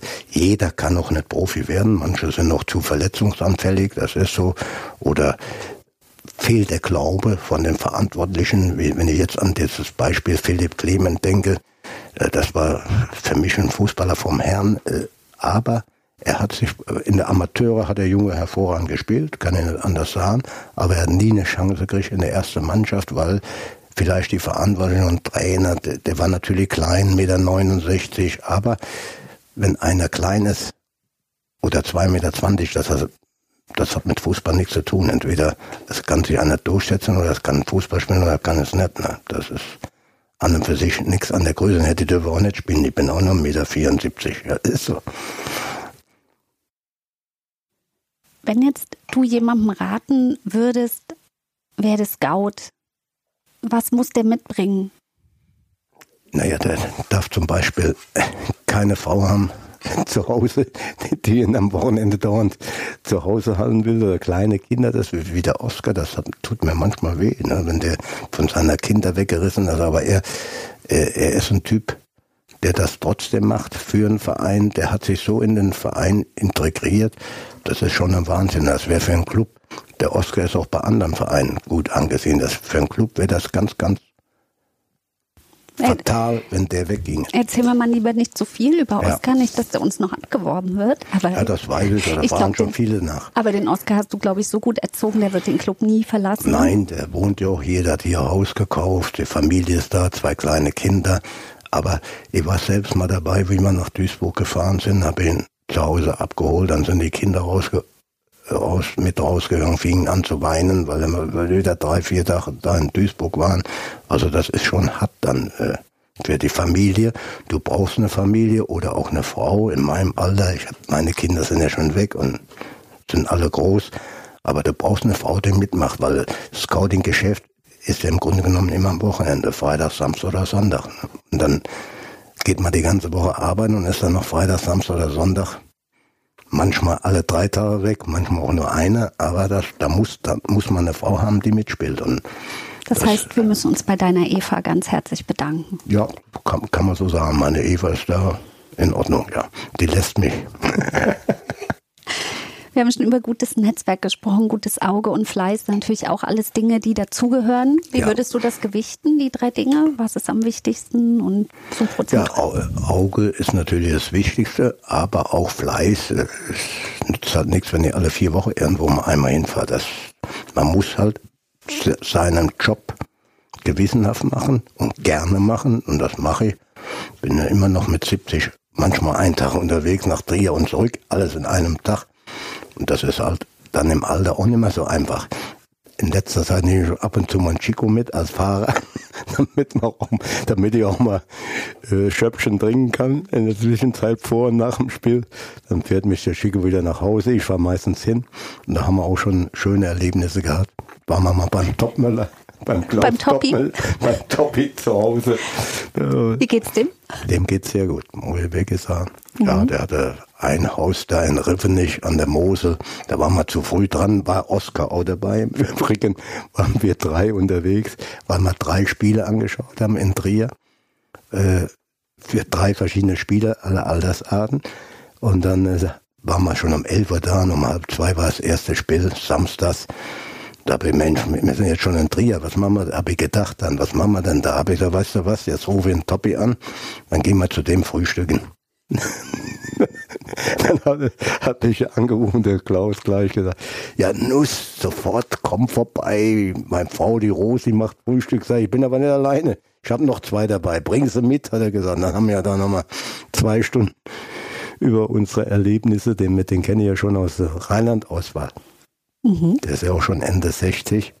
Und wir haben zusammen in der Rheinland-Auswahl gespielt. Bei welchem Team habt ihr gespielt? Ne, Rheinland, die Auswahlmannschaft. Ach, in der Auswahlmannschaft. Rheinland. Mhm. Ne, und der war in Trier und ich, und ich war in Metternich. Und das, seitdem kennen wir uns halt und das ist, sind auch immer noch befreundet, das passt. Und dann haben wir da schön und von alten Zeiten geredet und der Toppi noch von Brasilien und seine Frau dabei. Ach so? ja, er von Brasilien, von, von die Unterwasserschlachten erzählt. Und die Rosi hat getobt, ihr Fußballer seid alles Lumpen. Ein, ein Begriff, den ich mit dir keinesfalls in Verbindung bringen würde, Nuss. ja. Gibt es jemanden deiner Scouting-Kollegen, den du beneidest, weil er einfach ein besseres Näschen hatte oder ein besseres Auge? Den ich beneide, wo ich auch viel von gelernt habe, ist der Hermann Gerland das ist wirklich ein Wahnsinn, was der für Auge hatte und auch wieder die Spieler mit Härte und oft immer dazu getrimmt hat, zu dem, was sie geworden sind. Und deswegen die ganzen alten Bayern-Spieler da, wie Thomas Müller, wie, wie Lahm, äh, die, die, das ist ein Wahnsinn, was der zu denen für eine Beziehung hat, auch wie dankbar die sind. Die sind durch ihn vielfacher Millionär geworden, das, das ist so. Und der Hermann war ja auch zweimal hier beim Club, hatte ich dann auch, da war ich zum Beispiel beim ersten Mal, war ich Amateurtrainer mhm. und er, aber wir haben auch schon gegeneinander in der Bundesliga gespielt. Der Hermann war ja ein ganz korrekter. Der hat mich schon abgeholt mit dem Bus, am Bus, hat er, Nuss, was willst du überhaupt hier in Bochum? also wir spielen doch heute gegeneinander. Ja, aber du siehst keinen Ball. wir, haben wirklich in Bochum nie gewonnen, egal. Das war auch mit, so. mit, mit, mit, dem Club und mit, äh, mit Hertha BSC. Ich habe nicht ein Spiel über 16 Jahre erste, zweite Liga in Bochum gewonnen. Das gibt's so. Und der Hermann war da ein ganz verrückter Hund. Äh, aber feiner Kerl. Und seit 1970 kenne ich den, seitdem schätzen wir uns und wir sind immer noch gut befreundet. Wollte ich gerade sagen, euch verbindet immer noch eine Freundschaft und das ist, glaube ich, mit ganz vielen Menschen so. Ja. Ganz Fußball Deutschland hat dir zum 70. Geburtstag gratuliert. Ob das ein Felix Magath ist, ein Max Eberl, ein Hermann Gerland, aber auch viele ehemalige Spieler, die du entdeckt hast, man merkt einfach diese Wertschätzung bei diesen Menschen für dich. Ja, macht dich das stolz? Das macht mich stolz, ja, muss ich wirklich sagen. Da kommen, wenn, wenn du mich so fragst, da kommen mir manchmal mit den ganzen Erinnerungen die Tränen und ich freue mich, was doch aus vielen geworden ist und wie gut es denn heute geht und dass sie mich nicht vergessen haben, das finde ich auch ganz klasse. Obwohl ich, wie gesagt, schon am Anfang kein einfacher Trainer war. Zuckerbrot und Peitsche. Zuckerbrot und Peitsche, aber nach dem Spiel, ich habe immer gesagt, Jungs, halbe Stunde vor dem Spiel, halbe Stunde nach dem Spiel, was ich sage, ist nicht gesagt, weil ich ganz verrückter Hund war. Aber dann, nach einer halben Stunde, ob man gewonnen oder verloren, dann hinterher ab Vereinsheim, da zum Schorsch in Feucht. Und dann haben wir da immer eine Sause gemacht, ob gewonnen oder verloren. Es waren halt auch noch andere Zeiten, ist ja schon einige Jahrzehnte her. Aber das haben die auch nicht vergessen. Und wenn einer was gebraucht hat, habe auch jedem geholfen, egal ob ein Job war, ob, ob irgendwo billigere Möbel, das, das. Ich bin überall für die Jungs hingerannt und das, das, die sagen, manche sagen, der hat zwar einen Knall, aber der ist in Ordnung. Das ist nicht das schlechteste Kompliment, ja. glaube ich. Ja. Wir haben jetzt schon so oft über Oscar gesprochen. Ist es eher, du hast es eigentlich schon bejaht, der eines Tages in deine Fußstapfen treten ja, das ist, das schon, ist schon so. Das ist schon so. Also der Oscar, der hat so viel gelernt in den 15 Jahren, der wollte das aber auch und äh, war immer fleißig. Ich, hab mal den ja, ich bin am 1.7.24 wieder gekommen. Der Wolfgang Wolf hat mich wieder zurückgeholt zum Club. Der, der kam auch immer freitags nach Feucht und da war halt immer Theater. Wir sind auch wieder aufgestiegen in die dritte Liga und das, das. Dann hat er auf einmal gesagt, Mensch, Nuss, was willst du eigentlich in Feucht? Komm halt wieder zum Club. Äh, wir brauchen ab 1.7.24 wurde das dann vom DFB äh, Pflicht. Ein leider Nachwuchsleistungszentrum, das kannst du doch übernehmen. Dann habe ich gesagt, gut, dann machen wir das halt wieder, ne? Und dann bin ich, aber der Club ist der Club. Es gibt keinen besseren Verein hier in Mittel, Mittelfranken. Wo soll ich hingehen? Nach Fürth wäre ich so und so nie gegangen. Hätte ich auch zweimal hin können. Beim Herrn Hack schon ein paar Mal unten im Keller gesessen. So? Wollte er dich abwerben? Gute, gute Rotwein, ja. Tatsächlich. Ja, auf zweimal war das. Den Herrn Hock schätze ich auch, aber der hat gemeint, da einmal war ich im Feucht und einmal war ich hier beim Club. Und dann habe ich aber gesagt, Helmut, 50 Jahre kämpfe ich jetzt gegen Fürth. Das kann nicht, na, das geht nicht, dass ich nach Fürth gehe. Unmöglich.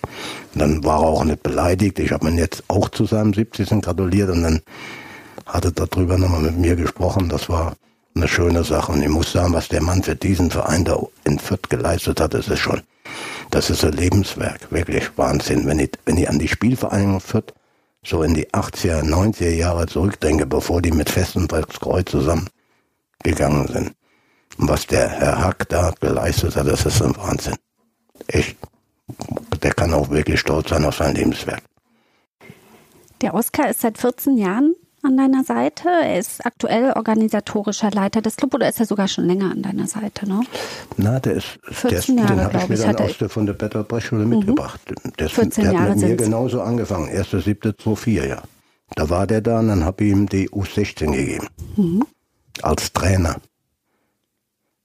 Dann, damals habe ich dann auch, da war auch ziemlich alles am Boden gelegen. Die meisten guten Spieler sind weggegangen nach Fürth, wie der Adlung, der Schlicke, Schlicke, die sind alle von uns weggegangen und dann fingen wir im Grunde genommen wieder neu an. Dann habe ich mir auch wieder einen Reini Hintermeier hergeholt, einen, einen Oscar, einen Thomas Adler, der war auch mal Profi, den ich bei Feucht auch hatte, ein Herzogenaurach, der ist dann nach Blau-Weiß 90 Berlin und ist dann nach Düsseldorf und nach Uerdingen. Aber die habe ich hab mir dann auch welche zusammengeholt, die selber mal Profis waren und die auch das Geschäft verstehen. Und dann haben wir das ja in relativ kurzer Zeit auch wieder in die Bahnen bringen können, dass zumindest alle Mannschaften in der obersten Liga spielen. Jetzt haben wir ganz viel über das Scouting gesprochen, Dieter. Mhm. Jetzt würde ich gerne noch mit dir über dich als Mensch reden. Das ja. ist immer schon wieder ein bisschen angeklungen egal ob das junge Kollegen sind, mittelalte oder ältere, ich habe auch mit den Meisterspielern gesprochen. Letztlich jeder von dir schwärmt. Dieter, wie machst du das? Hast du, wie bist du erzogen worden? Ja, doch, das ist sicherlich Erziehungssache. Meine Eltern waren da ich bin auch, kann man ja ruhig sagen, aus ärmlichen Verhältnissen aufgewachsen. Und äh, das haben mir meine Eltern schon irgendwie immer beigebracht, dass ich den Menschen auch helfen soll, dass ich halt, wenn einer nicht so kann wie du, dann hilft man ihm. Ja, und das habe ich auch, transportieren können dann für meinen weiteren Lebenslauf. Und mir macht das auch Spaß, Leuten zu helfen. Ich war jetzt erst wieder am Wochenende in Koblenz. War eine Charity-Veranstaltung für geistig behinderte Kinder und auch äh, körperlich, körperlich und geistig behinderte Kinder. Da haben wir auch wieder vier Mannschaften, habe ich mitorganisiert. Die deutsche Ärzte-Nationalmannschaft, deutsche Winternationalmannschaft, dann eine Mittelrhein-Auswahl wo ich früher auch gespielt aus meiner Heimat, meine ganzen Spieler von früher. Und es kamen 33.000 Euro zusammen. Wir haben alle noch selber unseren Eintritt bezahlt. Und äh, um, um diesen Menschen, und dann wird man wieder demütig, durfte selbst mit so einem Kind einlaufen. Und das, das, das tut einem schon weh, wenn man sowas sieht. Und dann bin ich auch immer froh, wenn man das mit dem Fußball verbinden kann. Und dann noch solche Summen noch irgendwie einspielen kann. Du bist in Gülz geboren, das ist jetzt ein Stadtteil von Koblenz, ne? Ja, also du hast jetzt gerade über deine Heimat gesprochen. Mein, äh, da wo ich herkam, da mhm. war ich mhm. nur ein halbes Jahr. Mein Heimatverein äh, BSC Gülz, dem, den habe ich im Grunde genommen fußballerisch und auch menschlich viel zu verdanken. Die Jugendleiter, Trainer, die haben mich über zehn Jahre geprägt. Und das war, wir haben da auch schon in die 50er Jahren als erster Verein in Koblenz ein Flutlicht, das haben wir was selber gebaut. Dann bin ich als Kind mit der Schubkarre und Dreck auch schon weg. Wir wurden da so im Verein integriert oder auch die Weihnachtsfeiern, da wurden halt Gedichte aufgesagt. Also der Wert von Mensch zu Mensch, das, das hat mir mein Heimatverein im Grunde genommen beigebracht. Diese Leute, die da führend waren. Und da bin ich heute noch froh und stolz drauf. Wenn man so viel geben kann wie du, so viel Liebe, so viel Zuneigung, so viel Energie, dann muss man auch viel Empfang haben. Ähm, ist das so? Ja, würdest du das bejahen? So würde ich das bejahen, ja. Von und deinen Eltern so? Von meinen Eltern, vom Verein. Ich war schon immer ein Vereinsmeier von klein auf wir haben dann auch in der Oberliga gespielt, dann war ich als kleiner Junge, haben die da vermittelt, haben die, die mit, haben meine Eltern gar nichts gewusst. Dann sind wir um, morgens um zehn weggefahren und kamen abends um sieben wieder. Ich war irgendwie verschwunden, meine Mutter. Aber so, ich, ich war schon immer ein Vereinsmeier und war auch immer relativ vereinstreu. Auch in meiner Jugendzeit hätte ich kann das so oft wechseln. Und äh, ich habe es aber nicht gemacht, weil das halt meine Heimatverein war und, mein, und, und die haben mich gebraucht. Und für meinen späteren Lebenslauf, für meine fußballerische Sache, war das genau der richtige Weg, ohne dass ich das gewusst habe, weil ich war dann mit Abstand der beste Spieler, egal in welcher Jugend, musste aber dann, und wenn wir gewinnen, auch hinten aushelfen, im Mittelfeld, vorne die Tore gemacht.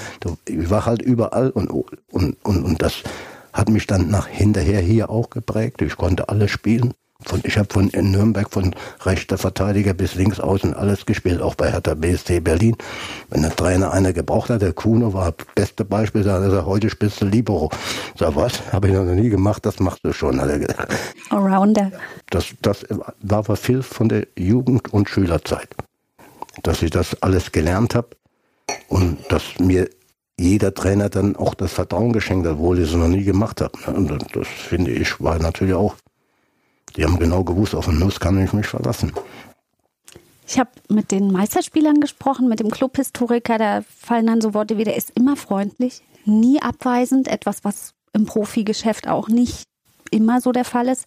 Er hat immer einen flotten Spruch, er ist volksnah und ist immer mit Menschen in Kontakt. Das stimmt, ja. So kann ich mich selbst auch Würdest du unterschreiben? Würde ich unterschreiben. Haben, die haben, haben mich gut beobachtet. Na, die kenne ich jetzt auch schon. So, ja. Ja, aber auch zu denen, zu den Meisterspielern, pflegst du ja im Verein den besonderen Kontakt, sage ich mal, ne? Und hältst es aufrecht, besuchst den Stammtisch, der einmal im, im Monat, Monat äh, ja. ersten Montag im Monat stattfindet.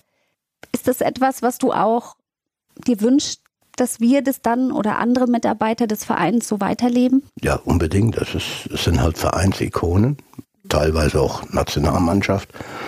Und äh, das, das gibt's auch nur hier beim Club.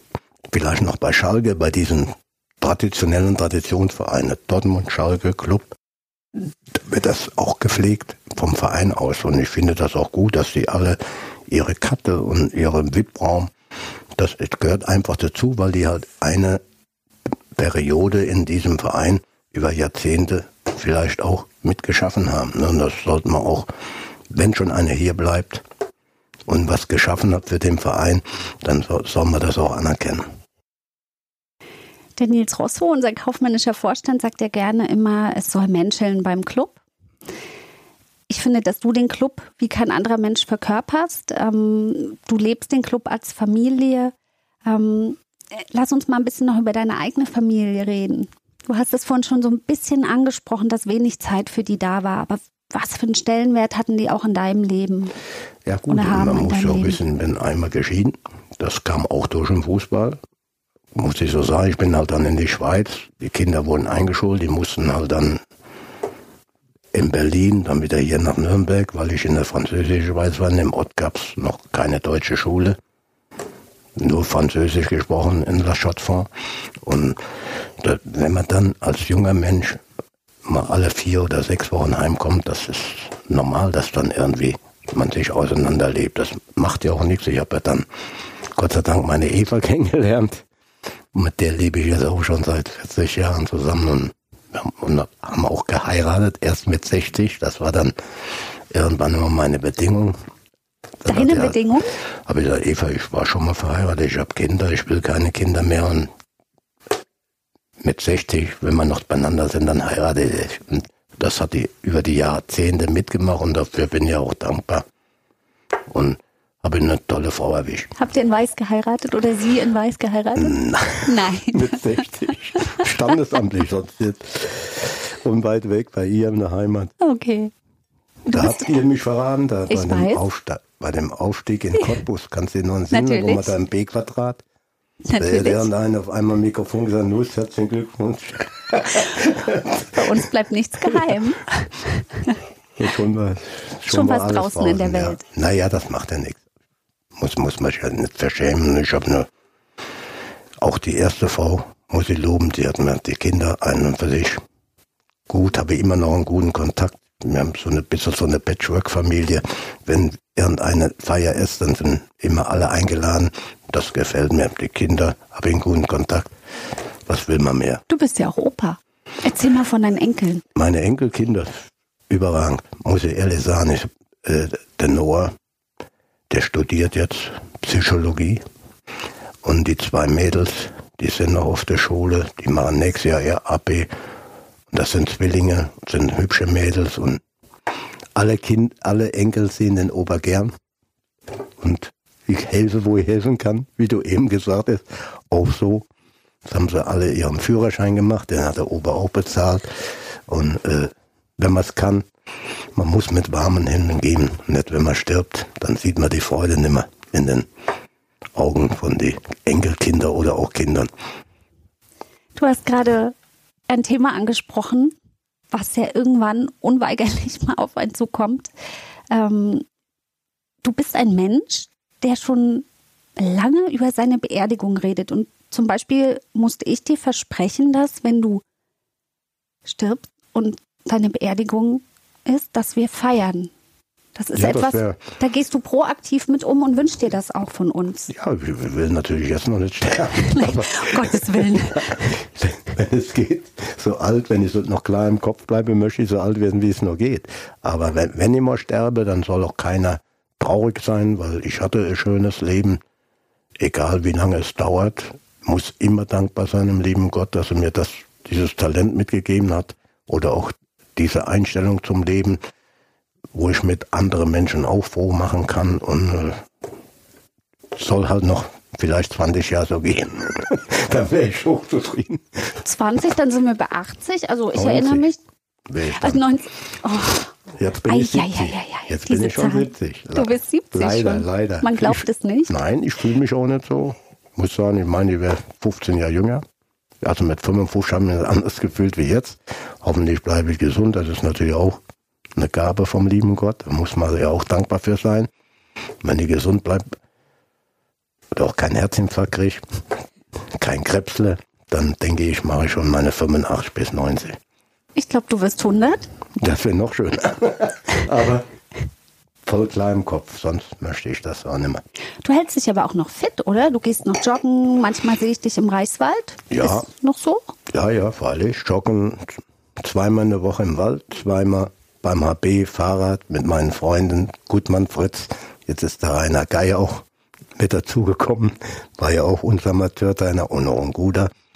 Und so verbinden einen dann über diese Jahrzehnte mit so vielen Menschen eine Freundschaft und, und das, das ist, das glaube ich, das wirkt auch noch in einem nach, dass man halt gesund bleibt. Bist jetzt 70. Hast du schon mal einen Gedanken ans Aufhören verloren? Oder willst du irgendwann auf dem Fußballplatz umfallen? Ja, das wäre ich sicher nicht. Am Fußballplatz wäre ich nicht umfallen. Aber aufhören habe ich schon ein paar Mal in Erwägung gezogen. Vor allen Dingen, für mich ist halt auch immer wichtig, dass äh, meine Arbeit gewürdigt wird. Es ist nicht so, äh, dass ich das unbedingt brauche. Finanziell bin ich abgesichert. Also da, da habe ich überhaupt keine Probleme. Aber ich fahre ja auch nicht in der Gegend. Manchmal dann acht Stunden hin und zurück und noch anderthalb Stunden Spiel. Aber das, wenn, wenn dann einer sagt, na, den brauchen wir nicht. Oder ich, der Oskar und ich, wir sind so, wir fragen immer, was brauchen wir? Wie jetzt wieder das nächste für die U19. Torwart, Innenverteidiger, Linksfuß, Mittelstürmer. So, das ist Anfang der Saison. Dann fahren wir nach Duisburg zu dem Jahrgang, suchen uns sechs, acht Mann raus und dann verfolgen wir die halt mal über ein halbes Jahr. Und dann schauen wir zu, dass wir den einen oder anderen zum Club wieder zuführen. Oder auf Zuruf, oder wenn wir einen brauchen, wir sehen keinen in Duisburg, dann rufen wir halt immer, rufen wir halt immer die alten Kollegen, die Verbandstrainer an, aus dem Rheinland, aus dem Saarland, aus Thüringen, der Schnupphase, der Schnuppi, mit dem Schnuppi? Und dann, die sagen an, dann schauen wir, da ist einer, da ist einer, und dann fahren wir halt dahin. Ne? Dann, und wir ergänzen uns da kongeniale, also Oskar und ich, fast wie ihr Ehepaar. du warst Spieler, Trainer, Scout. Was war rückblickend die schönste Zeit, wenn du Spieler, Spieler. Spieler. Tatsächlich. Ja, also Spieler. Schade, dass das ist. Ihr habt zwar 17 Jahre Profi gespielt, aber das ging alles so schnell herum, weil man lebt ja nur von Woche zu Woche. Oder auch dann in Berlin, wenn man international spielt, UEFA Cup, das, das, das, das ist ja eine Woche gar nichts. Da ist man dauernd unterwegs und die Jahre und Zeit vergeht und hinterher Trainer ist ja schon, ich wollte zum Beispiel nie Profitrainer werden, weil das ist, das ist kein Leben für mich. Da wäre da wäre ich vielleicht jetzt schon tot, ehrlich. Mhm, weil, weil der Druck, der. Der Druck von den Medien, von den Zuschauern, dann bist du mal ein halbes Jahr in Kiel, dann bist du auf einmal wieder in Burghausen, dann bist du in Köln, dann bist du bist im Osten, in Erstgebirge Aue oder eher als Trainer. Also das ist für mich ein Zigeunerleben, wenngleich das auch gut bezahlt wird, aber das war nie mein Ziel. Ich wollte halt hier meine Umgebung, Freude haben, Freunde, Erfolg natürlich auch. Ist ich habe 22 Jahre Trainer gemacht, bin 10 oder 11 Mal aufgestiegen, also praktisch alles zweites Jahr, aber auch in Amateurklassen, wo relativ hoch angesiedelt waren, ob vierte, dritte Liga, vierte Liga, ne, fünfte Liga, hat mir immer Spaß gemacht. Und äh, das war halt eben mein Leben ohne dass ich groß in der Weltgeschichte rumwandern musste. Was wäre Dieter Nüssing ohne Fußball? Ja, das, ich kann mir das gar nicht vorstellen. Ich, ich habe zum Beispiel eine Lehre bei der Deutschen Bundespost gemacht, aber nur die Lehre, zwei, zweieinhalb Jahre oder dreieinhalb waren das Nach damals. deiner aktiven na, Zeit als Fußballer? Na, vorher. Vorher? Ich bin von der Realschule weg dann zur, zur Post, habe die Lehre gemacht habe die auch schon noch hier in Nürnberg beendet. Da hatte ich noch ein halbes Jahr bis Ende Mai. Und dann habe ich gekündigt und wurde beim Club Lizenzspieler. Und seitdem bin ich an und für sich, außer mit der Puma, nur mit dem Fußball verbunden. Auch, auch jeden Monat. Finanziell. Lust, das war sehr schön mit dir. Ja, hat mir auch gut gefallen. Das war mir eine Ehre. Mir das auch. habe ich am Anfang schon gesagt. Das meine ich auch so. Ja, ich hoffe doch. Nicht, dass du mich verarschen willst. Hör mal. Hast doch bisher noch keine schlechten Erfahrungen Nein, gemacht. nein, nein. Mit dir nicht, Katharina. Was, was mir immer eine super Kollegin und eine Kollegin, wo ich gerne gesehen habe. Bin Das- ich das, noch? Das bin, bin- ja, noch, ich noch, noch? bin ich dabei. Danke Jetzt habe ich noch zwei Jahre, ja, bis noch zwei Jahre, also dieses Jahr und nächstes Jahr habe ich noch Vertrag und dann schauen wir mal weiter. Nee, du machst schon Wie, weiter. Du wie, machst man, schon weiter. wie, man, wie ich beieinander bin, da kommt natürlich auch immer auf die Gesundheit drauf an. Ja. Ich denke, wir können diesen Podcast unzensiert abspielen. Wir müssen nichts rausschneiden. Darum hat auch unser amtierender Sportvorstand Robert Palikutscher gebeten und diesen Wunsch werde ich ihm natürlich erfüllen. Du bist als Scout oft im oberen Amateurfußball unterwegs, Nuss, und das Ja. soll dann jetzt auch der Schlusspunkt sein. Wir haben mit Die Legende lebt begonnen ähm, und werden jetzt auch mit der Legende schließen. Du bist öfter auch mal bei dem Bayern-Dikisten DJK Ammertal. ja, sind meine Freunde. Du lachst schon. Ja, da fahre ich gerne hin. Bin ja am Sonntag wieder. Schau mal einen Spieler vom Bayernhof an. Der ist Innenverteidiger, frei heißt der und ist erst ist 2001er Jahrgang, also der ist das erste Jahr in der Bayernliga und jetzt habe ich gesehen, die spielen am Sonntag 14 Uhr in Ammertal. Habe ich mich schon angekündigt. Dann kannst du ihn gleich von dem Podcast erzählen und ein bisschen Werbung dafür machen. Die hören wir jetzt nämlich zum Abschluss. Wir zwei sagen jetzt auf Wiedersehen. Ade. Auf Wiedersehen, herzlichen Dank. Hat mir sehr gut gefallen.